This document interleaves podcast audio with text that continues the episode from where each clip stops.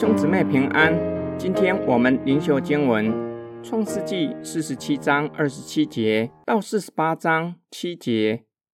以色列人住在埃及的歌山地，他们在那里置了产业，并且生育甚多。雅各住在埃及地十七年，雅各平生的年日是一百四十七岁。雅各的死期临近了，他就叫了他儿子约瑟来。说：“我若在你眼前蒙恩，请你把手放在我大腿底下，用慈爱和诚实待我。请你不要将我葬在埃及。我与我主、我父同睡的时候，你要将我带出埃及，葬在他们所葬的地方。”约瑟说：“我必遵着你的命而行。”雅各说：“你要向我起誓。”约瑟就向他起了誓。于是以色列扶着杖头敬拜神。这事以后，有人告诉约瑟说：“你的父亲病了。”他就带着两个儿子马拿西和以法莲同去。有人告诉雅各说：“请看，你儿子约瑟到你这里来了。”以色列就勉强在床上坐起来。雅各对约瑟说：“全能的神。”曾在迦南地的路斯向我显现，赐福于我，对我说：“我必使你生养众多，成为多民，又把这地赐给你的后裔，永远为业。”我未到埃及见你之先，你在埃及地所生的以法莲和马拿西这两个儿子是我的，正如流变和西缅是我的一样。你在他们以后所生的，就是你的，他们可以归于他们弟兄的名下得产业。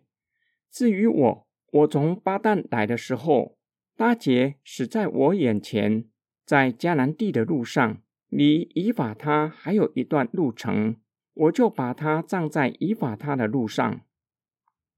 叙事者先说到以色列人住在歌山地十七年，他们在埃及。有了自己的产业，并且生育甚多。雅各也已经一百四十七岁，即将与列祖同睡，习了地上的劳苦。雅各叫约瑟来，要他把手放在雅各的大腿底下，表达郑重其事的意思，保证不会将他葬在埃及，要葬在亚伯拉罕、以撒所葬的地方。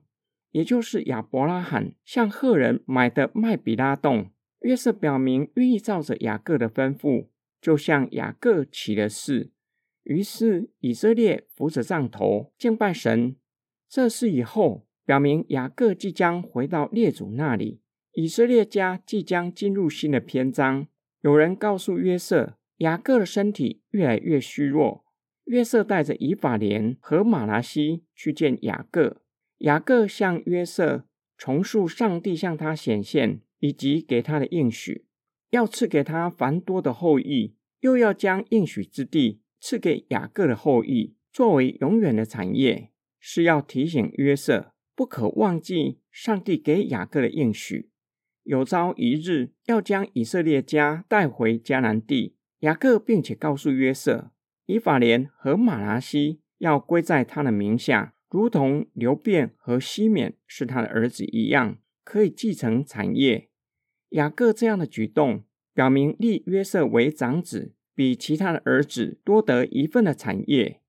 今天经文的梦想跟祷告，雅各给人的印象就是喜欢使用诡计，善于与人争夺，却是四处的漂泊。但是雅各对拉杰用情至深，若不是舅舅拉班。用诡计欺骗他，雅各很有可能只会娶拉杰为妻。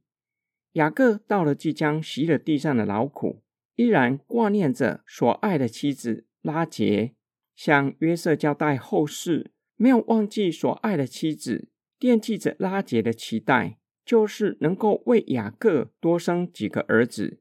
当雅各带全家人从巴旦亚兰回迦南地的路上。拉杰难产而过世，雅各将他葬在以法他，让雅各十分的伤痛。雅各告诉约瑟，以法莲和马拉西要归在他的名下。一方面立约瑟为长子，由他来带领以色列家；另一方面，为要完成拉结的心愿。雅各是相信神的人，他相信神必照他的应许成就。在过世之前，不忘提醒约瑟：埃及只不过是寄居的，迦南地才是神赐给以色列家的产业。雅各并且是懂得感谢神的人。即便年纪老迈，依然扶着杖头敬拜神，感谢神保全以色列家，让他们在大饥荒中不致败落，反倒更加的兴盛。又感谢神顺利将以色列家的领导权移交给约瑟。我珍惜与人的情谊吗？我是信靠神且懂得感恩的人吗？无论他人是否懂得我们对他的情谊。求神帮助我们做个有情有义的人，更是懂得向神感恩的人。我们一起来祷告：亲爱的天父上帝，感谢你赐给我们家人、教会的弟兄姐妹、朋友，叫我们体会什么是爱，也叫我们晓得以神的爱来爱人，并且赐给我们恩典和力量，叫我们真正能够去爱人。主啊，感谢你。将我们从罪恶中拯救出来，使我们脱离罪恶的捆绑，也叫我们成为懂得感谢神的人，使我们能够以平静安稳的心看待生活中的不容易。我们奉主耶稣基督的圣名祷告，阿门。